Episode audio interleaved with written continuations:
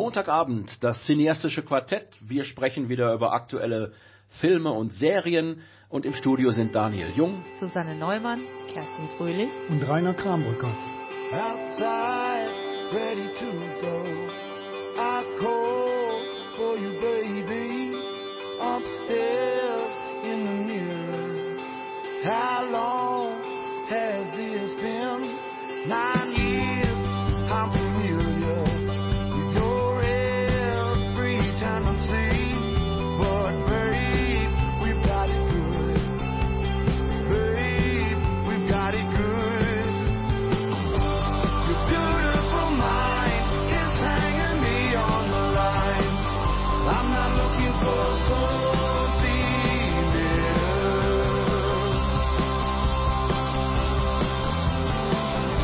Your beautiful mind is pulling me out of time.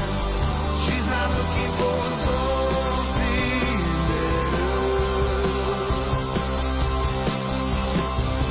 long night out for dinner.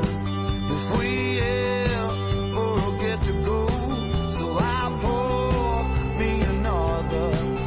As I watch what you do for me. I don't take it for granted. Well, I know I'm the lucky one. 'cause babe, we got it good. Babe, we got it good. Your beautiful mind is hanging me on the line. I'm not looking for something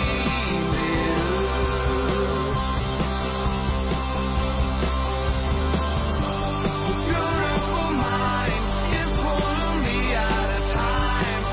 She's not looking for something better.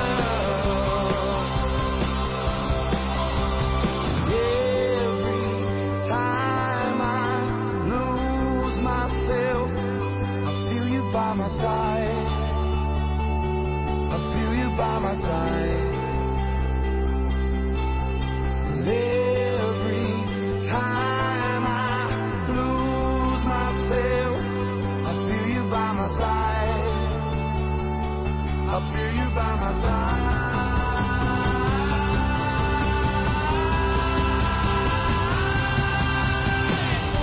Your beautiful mind is hanging me on the line.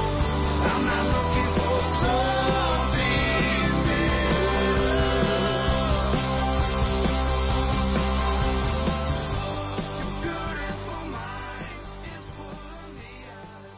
Ich begrüße euch nochmal ganz herzlich zum cineastischen Quartett am heutigen Montagabend. Wir haben einige aktuelle Sachen gesehen, die wir vorstellen wollen. Und wir starten mit äh, Filmen. Und zwar fängt der Rainer an. Der hat etwas über Richard III. gesehen. The Lost King. The Lost King von Stephen Frears.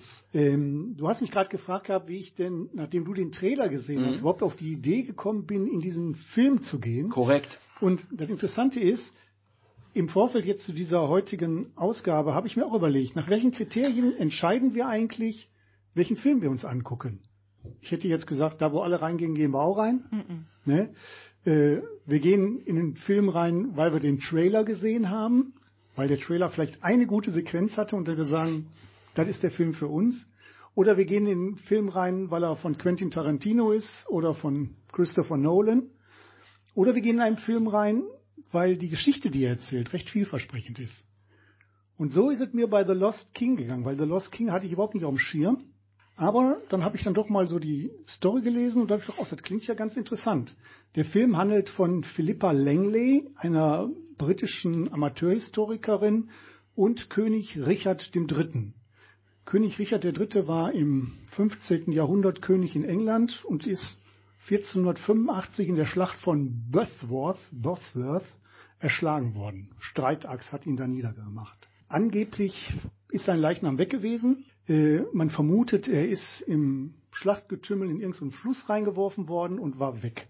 Über 500 Jahre später hatte dann die Amateurhistoriker Langley, gespielt von Sally Hawkins, die sich für das Leben von Richard III. interessierte, die Idee, sich doch mal auf die Suche nach dem Leichnam zu machen.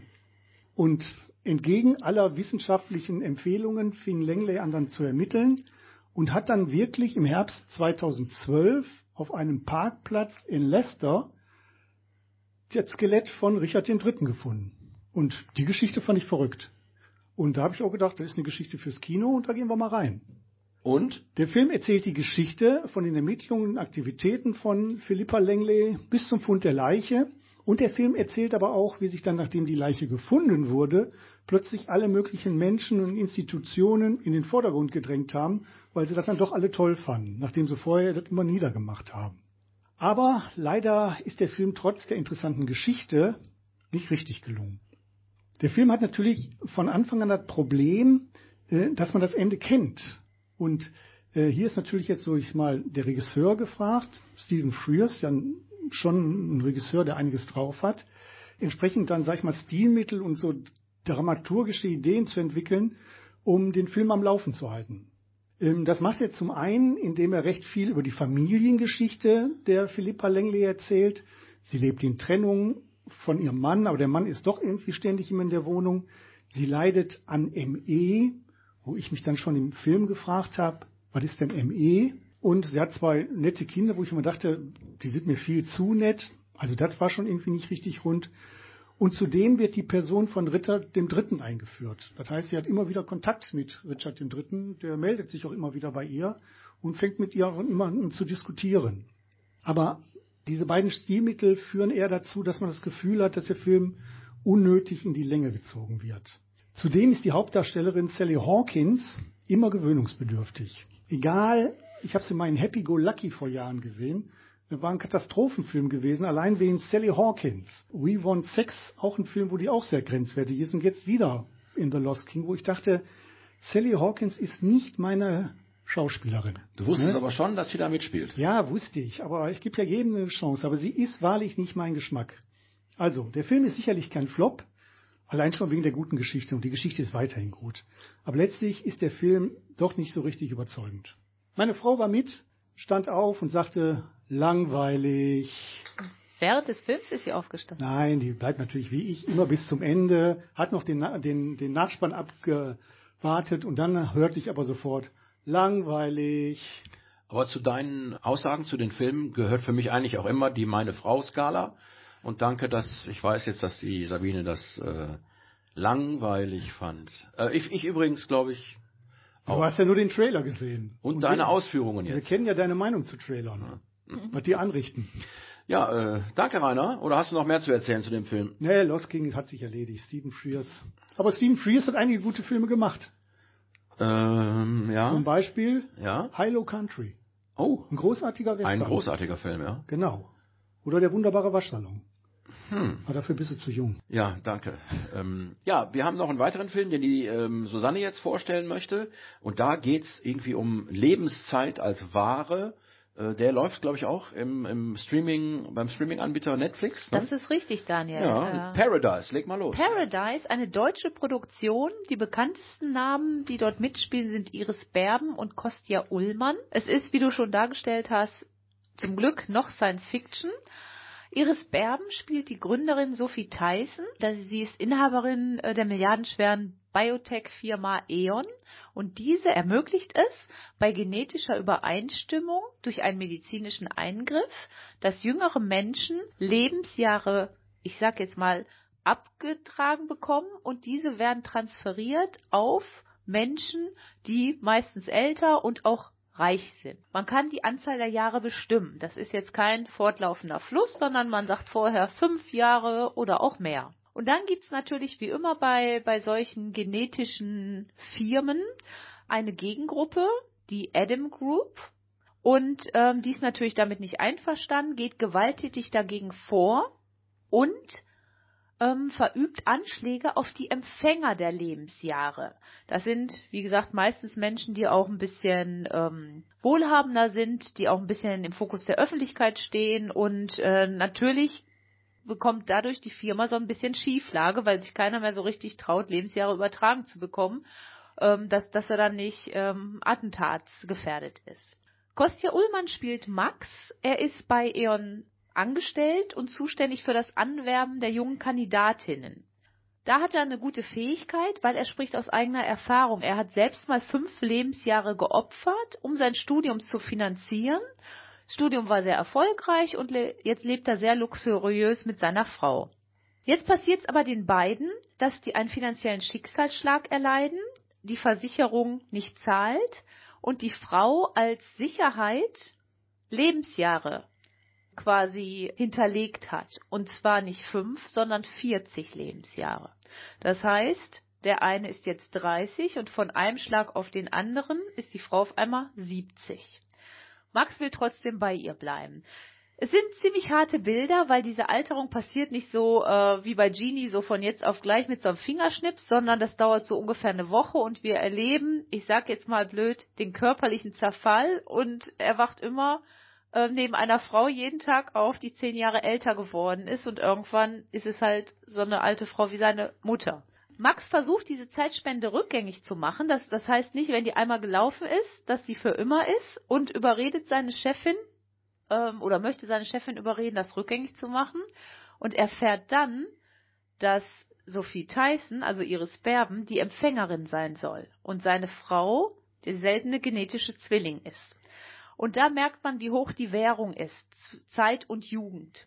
Und was man alles dafür tun würde. Es geht nachher so ein bisschen in den Fall Actionfilm äh, mit Entführungen und ähm, auch, man merkt, wie Leute sich verändern, wenn sie die Möglichkeit haben, wie die moralische Komponente mit reinspielt. Es ist ein interessanter Ansatz. Geklaut ist die Idee von einem aus meiner Sicht älteren Film von 2011 mit Justin Timberlake. Vielleicht erinnert ihr In euch, ihr Time. nickt, In Time, genau diese Zeit läuft ab. Da ging es dann ähm, auch um so eine Zeit, aber als äh, richtige Währung. Und hier ist natürlich auch Sozialkritik drin.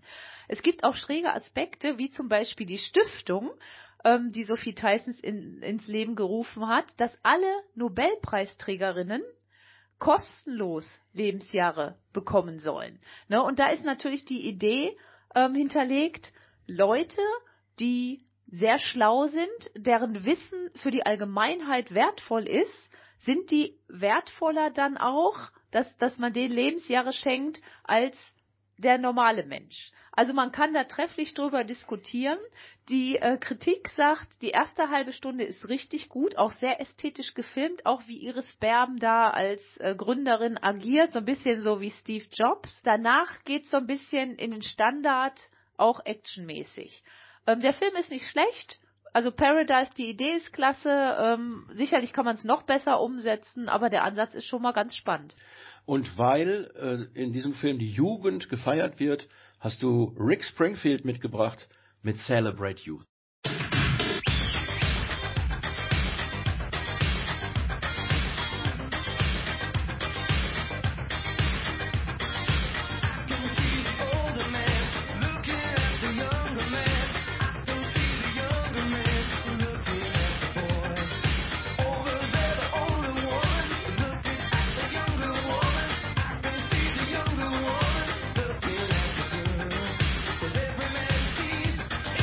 Younger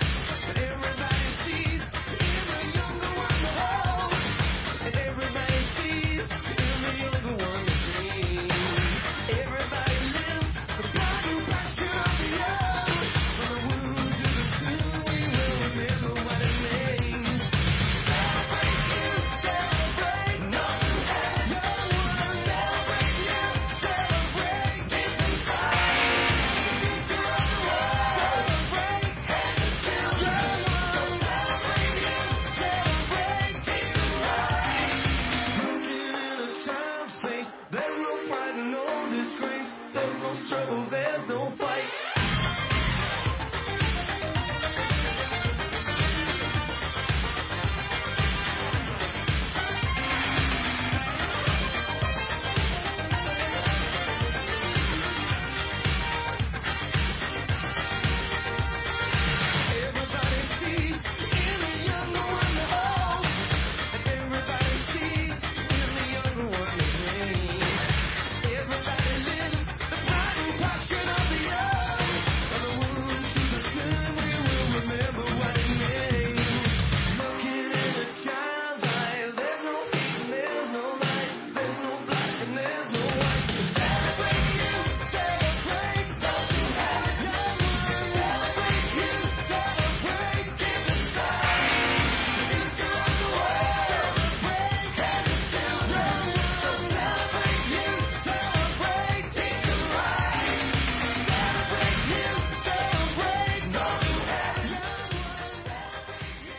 Ihr da draußen seid beim cineastischen Quartett. Wir sprechen über aktuelle Filme und Serien. Gerade gab es schon eine Vorstellung von den Filmen The Lost King und Paradise. Und jetzt ist die Kerstin dran. Du bist ein großer Wes Anderson-Fan und ähm, Genau, ja. es laufen jetzt bei Netflix ein paar Kurzfilme. Ja, da war ich sehr überrascht und gleichzeitig erfreut, äh, dass bei Netflix tatsächlich Wes Anderson Filme, ähm, neue Filme zu sehen sind. Äh, nachdem ich ja nur ein ganz kurzer, kurzer Exkurs, nachdem ich ja Asteroid City inzwischen auch gesehen habe, den ich nach wie vor auch gut fand, aber er erreicht nicht die Top 3 meiner Lieblingsfilme. Also insofern kann ich Rainer ein kleines bisschen recht geben, außergewöhnlicherweise, dass es nicht einer der besten war, aber trotzdem gut. So, und ähm, jetzt gibt es ähm, aktuell bei Netflix äh, vier Filme zu sehen. Und zwar gibt es einmal den etwas längeren, der mit 39 Minuten der längste der vier Filme ist. Äh, ich sehe etwas, was du nicht siehst. Und dann gibt es noch drei Filme, der Rattenfänger, Gift und der Schwan, die jeweils 17 Minuten lang sind. Und die basieren alle auf Kurzgeschichten von Roald Dahl. Scheinbar ist Wes Anderson auch Fan von Roald Dahl, weil er hat bereits 2009 äh, mit der fantastische Mr. Fox einen Stop-Motion-Film verfilmt. Der ist auch wirklich super. Also das ist einer der besten, würde ich sagen. Ganz, ganz schöner Film. Und also in dem längsten der Kurzfilme geht es um einen sehr reichen, gelangweilten Schnösel, sage ich jetzt mal so. Der äh, wird gespielt von Benedict Cumberbatch. Ähm, und weiterhin spielt noch Ralph Fiennes mit, der spielt den Erzähler, also quasi Roald Dahl selbst. Und genau, Ben Kingsley und Dev Patel haben die weiteren Hauptrollen. Und äh, der Benedict Cumberbatch, der er stößt durch Zufall auf die Geschichte eines indischen Zauberkünstlers, ähm, der die Fähigkeit hat, mit geschlossenen Augen zu sehen. Und das bringt er sich irgendwie selber bei durch harte Übung und Meditation und nutzt das dann aus, um als Glücksspieler in Casinos noch reicher zu werden, als er sowieso schon ist. Und dann gibt's aber irgendwie so einen Turn quasi, dass er sich das überlegt, was er mit dem Geld eigentlich macht und was der Sinn des Ganzen ist. Äh, Und dann entschließt er sich damit, ähm, Waisenhäuser zu finanzieren. Das ist im Prinzip schon die Geschichte. Es ist ja auch ein kurzer Film, also es passiert nicht viel, aber es ist sehr, es ist von der Ästhetik her sehr Wes Anderson-mäßig, sehr schön. Die Kulissen sind schön, es wird sehr schnell erzählt. Also es wird, es ist im Prinzip wie so ein Theaterstück, wo man beobachtet, wie die ganze Zeit die Kulissen hin und her äh, geschoben werden, gehen Türen auf, zu, jemand hält was äh, ins, ins Bild und so weiter. Es ist total nett gemacht. Also die Filme sind echt klasse mit viel Liebe zum Detail und ähm, macht auf jeden Fall Spaß, das anzusehen. Und ich hatte nur im, im Nachhinein gelesen, dass es ähm, Diskussionen gab um das Werk von Roald Dahl. Der ist 1990 schon gestorben und Anfang des Jahres hat der Verlag äh, Passagen aus den Büchern gestrichen im Nachhinein, die als diskriminierend erachtet wurden. Und da gab es eine riesen Diskussion drüber, ob das jetzt so quasi postmortem ob man das machen kann, sollte. Und ähm, Wes Anderson hat aber wohl gesagt, dass er das nicht so sieht und das auch nicht richtig findet. Und da gab es wohl in den Geschichten ka kaum Anpassungen. Das heißt, er hat sozusagen die ursprünglichen Versionen verwendet. Ähm, ich kannte die Geschichten aber nicht, deswegen kann ich das nicht beurteilen. Ich kann nur sagen, es waren sehr schöne Filme bei Netflix. Wes Anderson Kurzfilme. Ich habe auch mal kurz reingeschaltet und ich habe festgestellt, meine Wes Anderson-Zeit ist, glaube ich, vorbei. Nein, wie kann das Ne? sein? Ich hab's, ich hab's, es war 23 Uhr, ich habe gedacht, boah, die- das Ding dauert 39 Minuten, guck mal rein.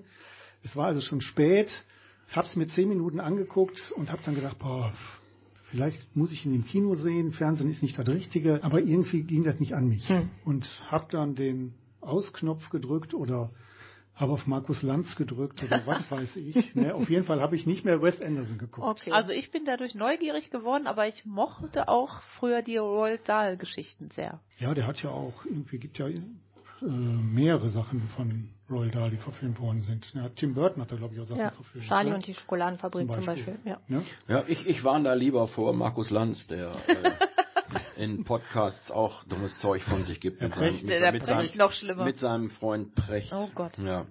Okay, ähm, ich war äh, in den letzten Wochen im Urlaub und äh, hatte deshalb für diese Sendung ähm, im Grunde keinen Film, sondern ich hatte halt Serien gesehen, aber habe mir gedacht, komm, dann guckst du dir doch noch einen Film an, den du sowieso im Laufe des Jahres sehen wolltest. Und, ähm, und zwar habe ich mir angeguckt Mission Impossible, Dead Reckoning, Teil 1. Ich bin kein riesen Mission Impossible Fan, muss ich mal vorweg sagen. Ich mag aber äh, Tom Cruise in seiner Rolle als Ethan Hunt und ähm, hatte irgendwie auch Lust auf Action, weil ich natürlich gehört hatte, dass das wieder Maßstäbe setzt in diesem Film und habe mir den Film dann auch angeguckt. Simon Peck und Ving Rhames sind auch wieder dabei, die ihm ja äh, helfen und ähm, es geht hier darum, dass ähm, ein ominöser Schlüssel in Besitz zu bringen ist, der zusammengesteckt eine weltbedrohende Waffe sei. Das wird nur Entity genannt, im Deutschen Entität. Und äh, nichts Genaues weiß man, aber Schlüssel und Waffe will jeder haben. Und zunächst schnappt sich dann eine Taschendiebin, die wirklich auch äh, eine tragende Rolle in diesem äh, Film hat. Äh, Eine, die heißt Grace in dem Film und ist die Schauspielerin Hayley Atwell. In Abu Dhabi schnappt die sich als Taschendiebin diesen Schlüssel und naja, äh, haut damit auch ab nach äh, Rom. Äh, Ethan Hunt folgt ihr von Rom aus, wo wir wirklich auch eine tolle Verfolgungsjagd sehen. Geht's nach Venedig weiter, äh, auch da tolle Action. Dann geht's weiter in die österreichischen Alpen, wo äh, er, wo Tom Cruise einen Zug erwischen muss und sich mit seinem Moped verfährt und plötzlich auf so einem Berg ganz oben drauf ist und und dann mit dem Moped in die Schlucht fliegt.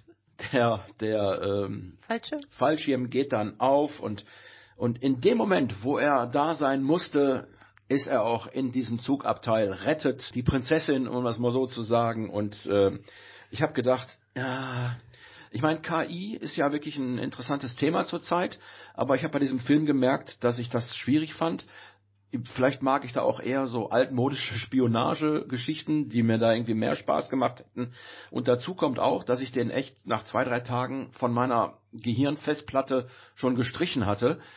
Und solche Szenen wie äh, an dem Burj Khalifa, als der da in einem der Filme mal hoch oder äh, an den Fenstern entlang geklettert ist, oder als er mal irgendwie so ein Juwel klauen musste und aus der Decke mit so Seilen und dem Boden nicht berühren durfte, das sind so Szenen, die geblieben sind. Bei dem Film hatte ich das nicht. Ich glaube zwar, dass Actionfans bestimmt sagen, ist ein toller Film, aber man muss auch sagen, es ist ja hier nur Teil 1. Äh, der Film geht also weiter und zwar im Juni 2024. Ob ich mir den zweiten Teil angucke, das weiß ich aber noch nicht. Aber Susanne, du hast den auch gesehen. Wie fandest du ihn? Ich stimme dir zu, ähm, dass das äh, eine geringe Halbwertzeit hat, aber ähm, weil er, also weil diese Filme, also ich ähm, gucke eigentlich jeden Ethan Hunt Film, ähm, genau wie ich auch jeden James Bond Film gucke. Ich mag solche Filme, aber äh, da passiert so viel und so viel Spektakuläres, dass ja, dass es einfach überfrachtet ist für mich. Und ich habe ein Making-of gesehen, genau von der Szene, äh, die du erzählt hast, wo er äh, also mit diesem Motorrad da über diese Klippe und ähm, verrückterweise ist es ja wirklich, also er hat diesen Stunt, ne, wie man es ihm auch äh, gerne nachsagt, wirklich selbst gemacht und mehrfach am Tag. Also ein lebensgefährliches Ding, äh, wie er mit dem Motorrad da so eine Rampe äh, ins Nichts, bis der Fallschirm sich aufplustert. Äh, sechsmal am Tag hat er das gemacht. Das ist maximale Lebensgefahr und im Film da hä- das hätte auch von einem Greenscreen irgendwie oder vom Computer passiert sein können, wo ich denke, wieso setzt er sich dem aus, wenn es nachher trotzdem so künstlich aussieht, beziehungsweise so überfrachtet. Ich mag das auch mit den verschiedenen tollen Locations auf der Welt. Bei manchen war man schon, dann hat man dann, denkt man, ach, guck mal da, ne, wunderbar. Ich lasse mich da einfach berieseln, hab da Spaß dran. Und ich habe mich geärgert äh, im Kino, dass ich nicht diese Wackelsitze ausprobiert habe weil ich dachte, ach nee, das ist zu viel und äh, saß eine Reihe dahinter und hätte es so gern gemacht und beim nächsten Film, du sagtest Teil 2, da sitze ich im Wackelsitz und hab noch mehr Spaß. Okay. Wo gibt's denn Wackelsitze? In Dienstlaken, oh. Dienstlaken ist seiner Zeit voraus. Ah. absolut. Dienstlagen ist Wackelsitz City.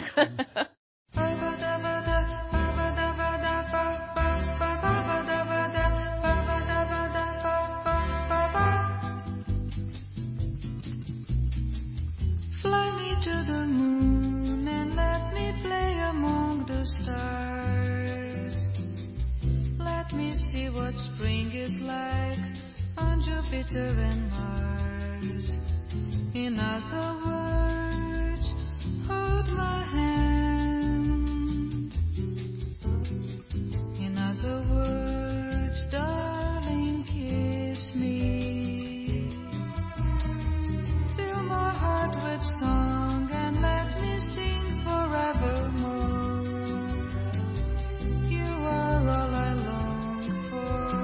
worship and adore. In other words, please be true. In other words,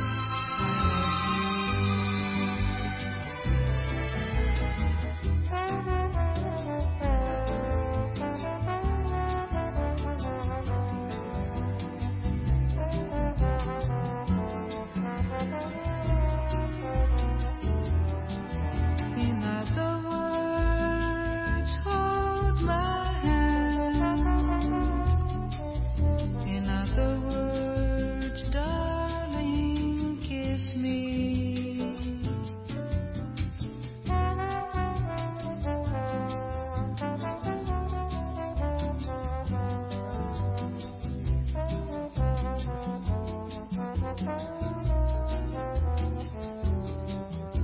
In other words, please be true. In other words, I love you. Ba ba da ba da, ba ba da ba da ba, ba ba ba ba da ba da, ba ba da ba da ba, ba ba ba ba da ba da, ba ba da ba da ba, ba ba ba. Das cineastische Quartett und bevor wir zu aktuellen Serien kommen, gibt's noch einen Film, den der Rainer besprechen möchte. Und zwar, ich würde mal sagen, ist ein Hochglanz-Science-Fiction-Film The Creator. Ja, stimmt. Fertig. Nein, ich kann schon noch ein bisschen mehr dazu sagen. Also, The Creator von Gareth Edwards sagte mir erstmal nichts, aber habe dann festgestellt, ich habe vor zig Jahren von ihm schon einen Film gesehen, Monsters. War ein ganz interessanter Horrorfilm. den habe ich auch gesehen. Ja, Waren wir zusammen drin, oder? das will ich nicht ausschließen. Ja. Ne? Und der hat 2016 einen Star Wars-Film gemacht, nämlich Rock One. Och. Star Wars Story. Rogue One, Rogue One, Wenn- genau. wenn ich dich verbessern darf. Darfst du, darfst du. Ne? Ja, The Creator, die Menschheit lebt äh, oder lebt lange Zeit in nicht allzu ferner Zukunft, damit beginnt der Film eigentlich, mit allen Vorteilen, die KI bietet, also künstliche Intelligenz, egal ob in der Küche, in der Pflege, im Betrieb, überall ist KI im Einsatz Äh, bis zu dem Zeitpunkt, wo ein vermeintlich von KI ausgelöster atomarer Sprengsatz Los Angeles in Schutt und Asche legt. Danach geht die USA dann hin und sagt, KI wird jetzt verboten, machen wir gar nicht mehr und setzt das dann auch in ihrer unnachahmlichen Art entsprechend durch. Und es gibt eigentlich dann KI nur noch in, das nennt man da Südasien ja, oder Neuasien, Neuasien, so wird dieses Land genannt. Das ist das einzige Land, wo es noch KI gibt. Die haben dann wirklich noch so gesteuerte Roboter und sogenannte Simultanten. Das sind dann Roboter, die aussehen wie Menschen und auch Emotionen entwickeln können, aber dann letztendlich doch immer noch Maschinen sind. Nach Einschätzung der USA besitzt Neuasien nun eine neue KI-Waffe, die in der Lage ist, die gesamte Welt auszuschalten. Und um diese Waffe ähm, zu vernichten, rekrutiert die Armee, die amerikanische Armee Joshua Taylor, gespielt von John David Washington, bekannt aus Tenet, da hat er auch schon die Hauptrolle gespielt. Der ist ein Soldat, der einige Jahre zuvor als Undercover-Agent mit KI-Entwicklern in Neuasien in Verbindung stand und dort auch mit einer Frau liiert war. Die Frau war schwanger, kam dann aber beim Überfall durch amerikanische Truppen ums Leben. Die Armee lockt Taylor nun zu dieser Vernichtungsaktion äh, dadurch, dass sie ihn darauf aufmerksam macht, dass man die Vermutung hat, dass die Frau immer noch lebt und in den Entwicklungszirkeln in Neuasien auch noch tätig ist. Wie sich dann relativ schnell herausstellt, das geht im Film auch relativ zügig, kommt er an diese Waffe ran und es stellt, man stellt fest, es ist ein süßes kleines Mädchen.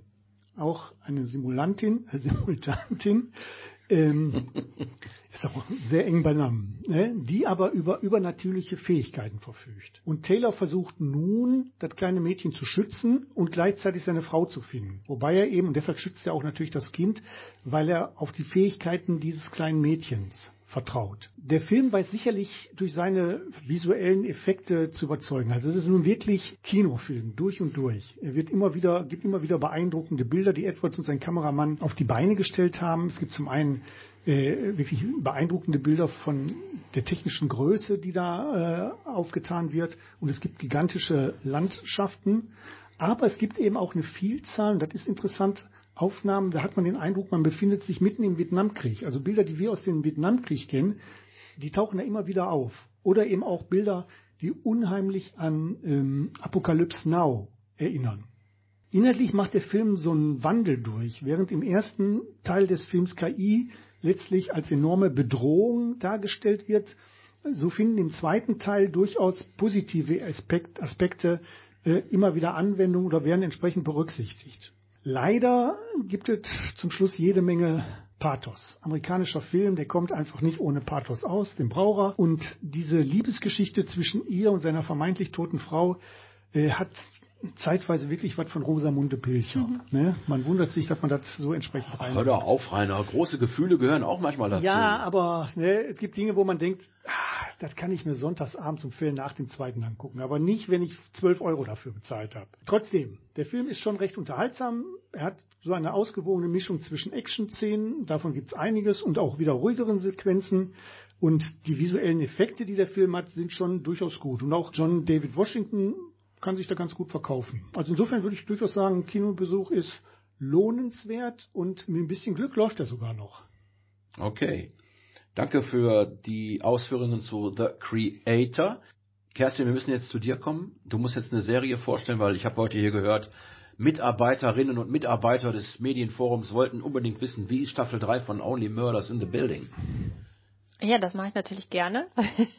Fällt mir nicht schwer. Ja, die Staffel 3 äh, von Only Murders in the Building bei Disney Plus wurde schon lang ersehnt. äh, Und da ich ja grundsätzlich ähm, Serien erst schaue, wenn die komplette Staffel verfügbar ist, ähm, musste ich mir das noch sozusagen, musste ich noch länger aushalten, bis es endlich soweit war. Aber nun sind alle Folgen verfügbar. Das heißt, ich habe natürlich jetzt mit Freude die dritte Staffel gesehen und kann sagen, äh, vorab schon mal auch wieder toll, ich bin schwer begeistert. Ja, genau, das, äh, das Podcast-Trio, äh, Selena Gomez, Steve Martin und Martin Shaw sind äh, wieder zurück und äh, die haben ja schon in den ersten beiden Staffeln Morde in ihrem eigenen Apartmentgebäude Arconia in New York aufgeklärt und äh, dann daraus einen Podcast erstellt und ähm, in der dritten Staffel soll es damit natürlich weitergehen und zwar beginnt die mit der Premiere von Death Rattle. Äh, Das ist das Stück von, von dem Broadway-Regisseur Oliver Putnam, also alias äh, Martin Short. Und äh, da geht's direkt los, indem der Hauptdarsteller äh, auf der Bühne stirbt. Und äh, der Darsteller, also Ben Glenroy, der hat auch im Arconia gewohnt, praktischerweise. Also insofern äh, fällt der Mord natürlich unter das Kriterium Only Murders in the Building äh, und kann dann sozusagen auch in dem Podcast aufgearbeitet werden. Und äh, das ungewöhnliche Trio beginnt natürlich sofort mit den Nachforschungen und ähm, da ja auch das quasi Comeback von Martin Short auf dem Spiel steht, weil er dieses Stück ja nur ohne den, also nicht ohne den Hauptdarsteller aufführen kann, äh, wollen die natürlich relativ schnell rausfinden, was denn da wirklich passiert ist. Und ähm, ja, dann gibt's natürlich wie gewohnt Ermittlungen mit Irrungen und Wirrungen und falschen Fährten und äh, wie auch bei den anderen beiden Staffeln kurz vor Schluss gibt's eigentlich erst die wirkliche Aufführung, also man Auslösung. Also man wird sozusagen in alle Richtungen äh, geführt, was jetzt, wer jetzt der Mörder war. Und ganz zum Schluss klärt sich das erst auf. Das finde ich eigentlich, also das ist natürlich, ne, es ist nichts Neues. Ich finde es aber trotzdem gut, wenn man bis zum Schluss eigentlich nicht weiß, hä, ne, wann, äh, was ist denn jetzt hier irgendwie los. Ja, der Cast ähm, ist ergänzt durch Paul Rudd, der Ben Glenroy spielt, also den verstorbenen Hauptdarsteller, der aber im Rückblick immer wieder auftaucht, und Meryl Streep äh, als Schauspielerin Loretta Durkin. Und ja, es macht einfach Spaß, den insgesamt zuzusehen. Es ist absolut witzig und spannend und es hat Spaß gemacht und ich freue mich schon auf die vierte Staffel.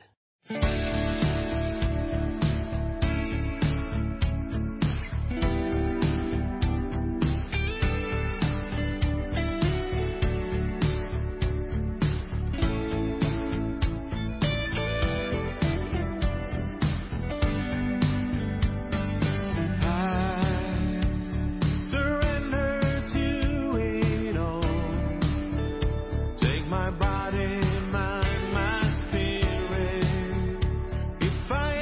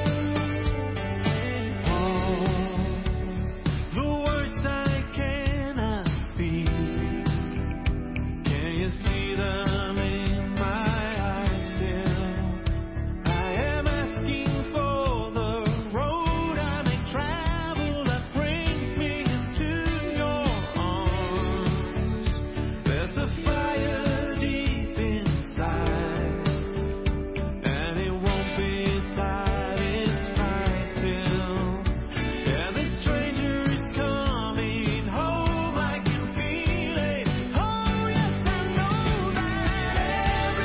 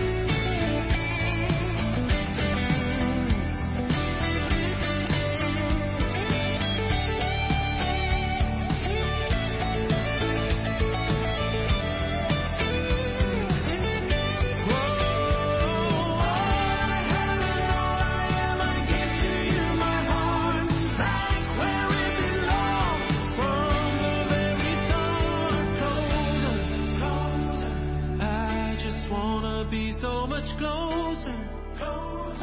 Feel you're drawing me ever closer. I just wanna be so much closer.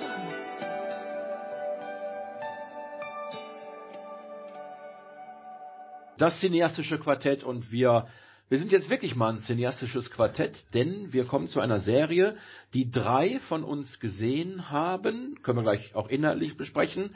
Die Kerstin hat es aber nicht geguckt, äh, Liebes Kind, eine Serie, die bei Netflix läuft und du hast auch einen guten Grund. Du hast dir glaube ich vorher Informationen geholt, Trailer gesehen und gesagt, hm, Ja, genau. Also ich äh, natürlich war ich neugierig, nachdem ich ja im Austausch mitbekommen habe, dass ihr alle die Serie gesehen habt und äh, ne, wollte natürlich auch gerne äh, ähm, meinen Senf dazugeben, aber ich äh, muss sagen, dass, ähm, dass mir die Thematik oder zumindest so, was man erahnen kann anhand des Trailers, dass mir das zu heftig war. Also ich hatte mir wirklich Sorgen gemacht, dass mir das, dass mich das zu sehr emotional mitnimmt und äh, bin jetzt gespannt, was ihr sagt und ob ich mir die Serie vielleicht doch noch anschaue oder vielleicht doch eher lieber nicht.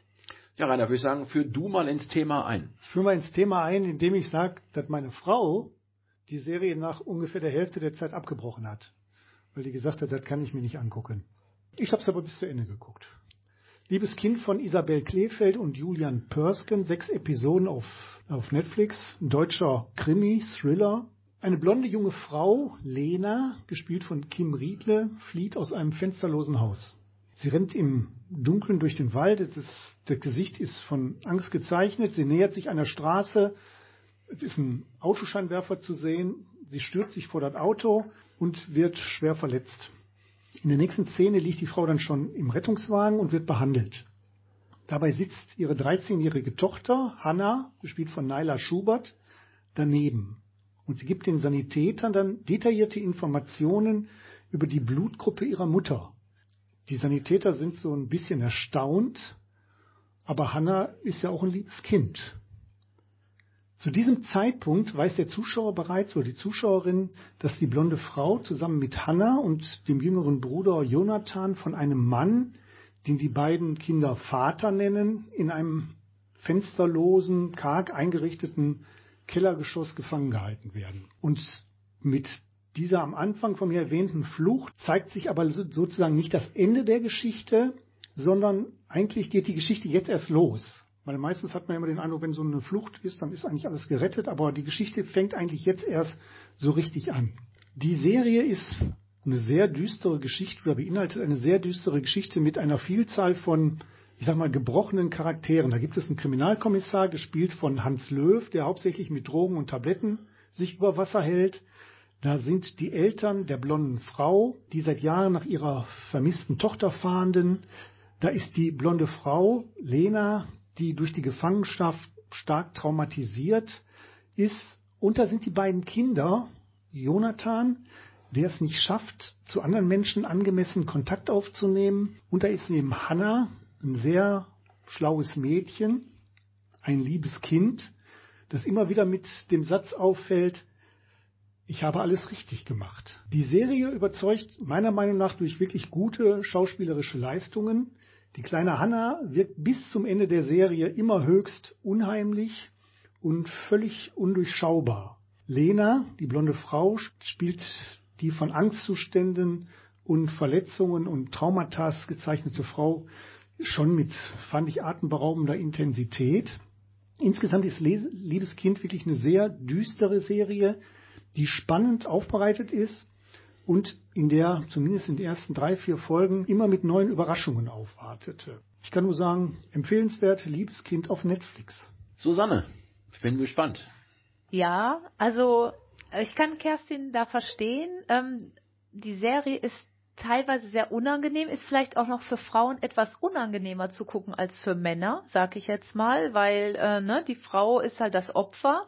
Es geht auch um Stalking, auch um Überwachung von Wohnungen, also nicht nur im Kellerverlies. Äh, es gibt auch Rückblenden und so weiter, wie ihr Leben früher war und ähm, wie dann Überwachungskameras und so in ihrer Wohnung äh, installiert wurden. Und das ist natürlich höchst unangenehm. Und das Schlimme daran ist, dass, ähm, dass das ja alles in Wirklichkeit auch mal passiert ist. Ne? Wir erinnern uns äh, da an äh, die österreichischen Nachbarn, äh, wo dann äh, Natascha Kampusch entführt wurde über Jahre. Das hat mich, äh, die kleine Hanna hat mich da ein bisschen dran erinnert, weil sie ist sehr, sehr intelligent und rezitiert äh, ganze Lexikonpassagen. Und ja, das, äh, das macht es umso schlimmer, da, diese Verfilmung. Ähm, ich stimme dem Rainer zu. Ähm, Gerade die Kinder oder, oder die Hanna spielt äh, gigantisch. Man rätselt auch. äh, Man, man kann am, bis zum Schluss nicht erkennen, wer denn der Vater ist. Äh, Man sieht nur nur äh, die Figur, also nie das Gesicht. Und ähm, ganz unangenehm finde ich auch, äh, dass Hanna immer ihre Finger vorzeigt, also ihre Hände. Ne? Ähm, nicht nur, dass die sauber sind, sondern, don, sondern in so einer manischen Bewegung, sobald jemand den Raum betritt, äh, zeigt sie erst die Handrücken, dann die Handinnenseiten. Unter anderem auch, ähm, damit sie, oder, äh, zum, um zu zeigen, dass sie, dass sie keine Waffe hat. Sehr, sehr unangenehm. Und ähm, ich glaube, den Willen eines Menschen zu brechen durch Regeln und durch Zwang, das sieht man ja dann auch äh, bei den entführten Frauen. Ich glaube, das ist, geht sehr, sehr schnell und das ist äh, wirklich beängstigend. Ja, ähm, ich hatte äh, genau die gleichen Probleme wie ihr. Hatte mir also erst auch gesagt, ich gucke mir das nicht an, weil ich auch äh, gerade was entführte Kinder angeht, Schwierigkeiten habe, äh, mir sowas anzugucken, habe das aber dann doch gemacht. Und das Gesamtpaket, liebes Kind, ist, glaube ich, auch in Ordnung. Äh, ich habe trotzdem so einige Kritikpunkte gehabt, die letztendlich mich auch dann zu der Überzeugung brachten, so richtig doll war diese Serie nicht. Erstens, als am Anfang äh, dieser Unfall passiert und dieser LKA-Typ, äh, ähm, der Tabletten nimmt gegen seine Depressionen, ähm, irgendwie den Polizeifunk abhört, äh, er sofort meint, weil da irgendwie eine Lena einen Unfall hatte, könnte das die seit 13 Jahren äh, verschollene sein. Ohne zu wissen, ob sie es überhaupt ist, ruft er dann in der Nacht auch die Eltern an. Da könnte was sein. Die gehen alle zum Krankenhaus. Dieses Krankenhaus, was da zu, ge- zu sehen war, war war sowas re- von Real- realitätsfern. Da war in der Notaufnahme niemand. Ähm, da konnte sich die, die Schwester, konnte sich 20 Stunden um Hannah kümmern, als hätte die keinen kein, kein Schichtwechsel. Und also das war an den Haaren herbeigezogen. Äh, auf dem Gelände, wo die gefangen gehalten wurden, gab es Tretminen die beiden, die, die Kinder oder die Frau sind natürlich nicht da reingetreten, aber äh, als, als die Polizeieinheit da hinkommt, passiert das. Also ich habe mich auch nochmal im Nachhinein ein bisschen schlau gemacht. Viele sagen, dass der Roman, der dazu ja erschienen ist, deutlich, deutlich besser ist. Ähm, für mich war die intensivste Szene von allen, ähm, als die Kommissarin den kleinen Jonathan unterm Bett findet und der total verstört war. Und auch da gab es ja dann die Info, du musst, du musst ihm sagen, er hat alles richtig gemacht. Ne? Ähm, dass man nicht wusste, wer der Täter letztendlich ist. Ähm, ich will jetzt auch nicht zu viel verraten. Es gibt bestimmt noch Leute, die sich das angucken wollen. Das hat mir äh, jetzt auch, habe ich auch so gedacht, ja, die Auflösung. Ne? Und dann habe ich ja vorhin schon gesagt, ich meine, Justus von Donani war dabei. Der hat ja noch nie was Gutes gemacht. Was? Ich mag den total. Ich überhaupt nicht. Und äh, auch da finde ich seine Performance nicht besonders doll. Und das Wichtigste von allem, der Leuchtturm, der gezeigt wurde immer, der ist auf, der ist keineswegs der Leuchtturm von Egmont. Ist er nicht, sondern der von äh, New Hampstede, Burg Hampstede, äh, um das nochmal hier richtig zu stellen. das ist wichtig. Ne? Finde ich auch. Sonst wären wir alle hingefahren. Ja. Ja, liebes Kind, äh, von mir nicht Also um- wir, ich würde es empfehlen. Also es ist spannend gemacht ne, und durchaus sehenswert. Aber es ist natürlich teilweise recht brutal und ne, wat, es gibt relativ viel Blut zu sehen und die Kamera ist auch immer wieder drauf. Also auf das Gesicht von Lena, was ja Blut überströmt ist, geht die Kamera ja auch gerne drauf. Aber wie gesagt, meine Frau hat nach drei Folgen abgebrochen, weil sie sagte, ich kann es nicht sehen, wenn ich Filme über wo ständig Frauen gequält Ja, werden. ich, ich sag ja auch, Ne? gutes Gesamtpaket, aber ich bin auch trotzdem sehr zwiegespalten, weil, weil ich halt diese Kritikpunkte habe. An Justus von Donani. Zum Beispiel. Wir haben noch äh, bisschen Zeit für Shelter. Das ist eine Serie nach äh, einer Vorlage von Harlan Coben. Von dem habe ich einige Bücher gelesen. Das weiß ich, Daniel. Sie läuft auf Amazon Prime, hat acht Folgen, je circa eine Stunde. Und Rainer hat zu Beginn gefragt, und so mache ich den Bogen zu Ende, wie kommt man denn dazu, bestimmte Sachen zu- anzuschauen? Und diese Serie war eine Empfehlung in meiner Fernsehzeitung, da stand nicht nur für Jugendliche und ein Thriller von Harlan Coben als Grundlage. Und da habe ich mir gedacht, den gucke ich mir mal an. Welches ist denn die Fernsehzeitung? Äh, TV Spielfilm haben Okay. wir. Mhm, ich Wir weiß, haben- du hast eine andere. Wir haben hört zu. Ja, ich weiß. Hm? Ne? Es gibt noch Leute, die Fernsehzeitungen haben. Abonniert, abonniert sogar. Warte mal, es gibt auch Unfassbar. Leute, die die hört zu haben. Lass mich doch über Shelter äh, sprechen. Der schwarze Schmetterling, ähm, so heißt die Serie. Hauptfigur ist Mickey Bolitar, der mit seinen Eltern in die alte Heimatstadt seines Vaters ziehen will oder soll. Bei einem Autounfall stirbt sein Vater und da seine Mutter noch in der Area ist, nimmt ihn seine Tante bei sich auf, mit der er sich gar nicht so gut versteht. Am ersten Schultag holt ihn der etwas nervige Arthur ab, sein zugeteilter Mentor, der ihn da quasi in der Schule begleiten soll. In der Schule lernt er Ashley kennen, auch sie ist neu und hat ihren ersten Tag an der Schule und die beiden verstehen sich direkt gut und äh, verabreden sich dann zu einem Dinner. Aber Ashley erscheint nicht und am nächsten Tag fragt Mickey immer wieder nach, äh, was, was denn mit ihr ist und ja, alle tun so, ach nee, die, äh, ja, die hat schon wieder die Schule gewechselt, wie auch immer. Hinzu kommt eine geisterhafte Villa, bewohnt von einer alten Bat-Lady, die Mickey zuflüstert, dass sein Vater gar nicht tot ist. Alles etwas mysteriös mit den typischen Highschool-Zutaten, die Outsider, die aber alle klug sind und über verborgene Talente verfügen und sich zu einer Gruppe zusammenschließen, das Sportass, das ihm das Leben schwer macht, die hübsche Cheerleaderin und so weiter. Sehr amerikanisch und daneben gibt es ganz viele Geheimnisse rund um Ashley, Mickeys Vater und die Bad Lady. Ich fand die Besetzung oftmals unglaubwürdig und gar nicht so gut gespielt. Spaß hatte ich an der Darstellung des Arthurs von Adrian Greensmith. Und von ihm konnte ich auch erfahren, dass es einen fiktiven Bund der Hausmeisterkinder gibt, die gegenseitig immer die Schlüssel tauschen, sodass man in jedes Gebäude der Stadt reinkommt. Das fand ich ganz süß. Es, ähm, die Serie basiert auf einer Trilogie und sollte es weitere Verfilmung geben, weiß ich nicht, ob ich nochmal einschalten werde, weil meine Fernsehzeitung hatte etwas Unrecht. Es ist doch eher was für Teenies. Oder um es mit der Kritik der Taz zu sagen, Hanebüchner Unsinn, der einen doch irgendwie fesselt. Also Shelter kann man machen, muss man aber nicht machen. Ja, damit äh, verabschieden wir uns als cineastisches Quartett auch mit der Aussage, dass, äh, dass Zeitschriften nicht mehr so ganz zeitgemäß sind. Da Und mit dem Lied von Gwen Stefani, Hollaback Girl, was in der Serie eine ganz tolle Cheerleader-Tanzdarstellung hat. Und mit der Information, dass die nächste Sendung am 27. November zu hören sein wird. Macht's gut, bis dann.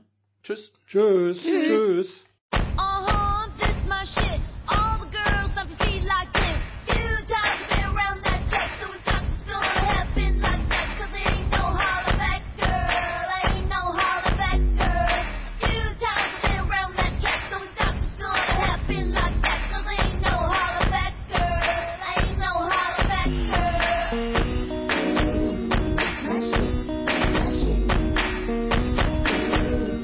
My shit, my shit.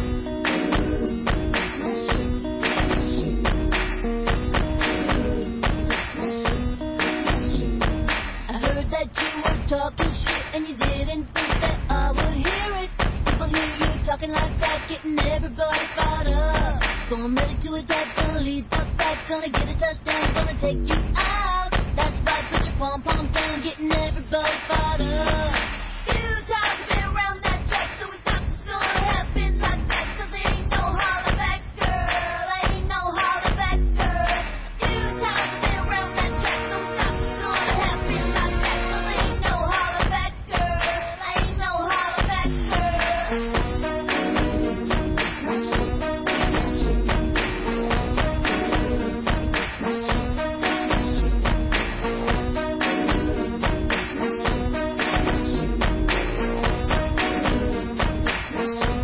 So that's why girls meet me at the bleachers. The principals and student teachers. Both of us wanna be the winner, but there can only be one. So I'm gonna fight, gonna give it my all, gonna make you fall, gonna suck it to you. That's right, I'm the last one standing, another one bites the dust.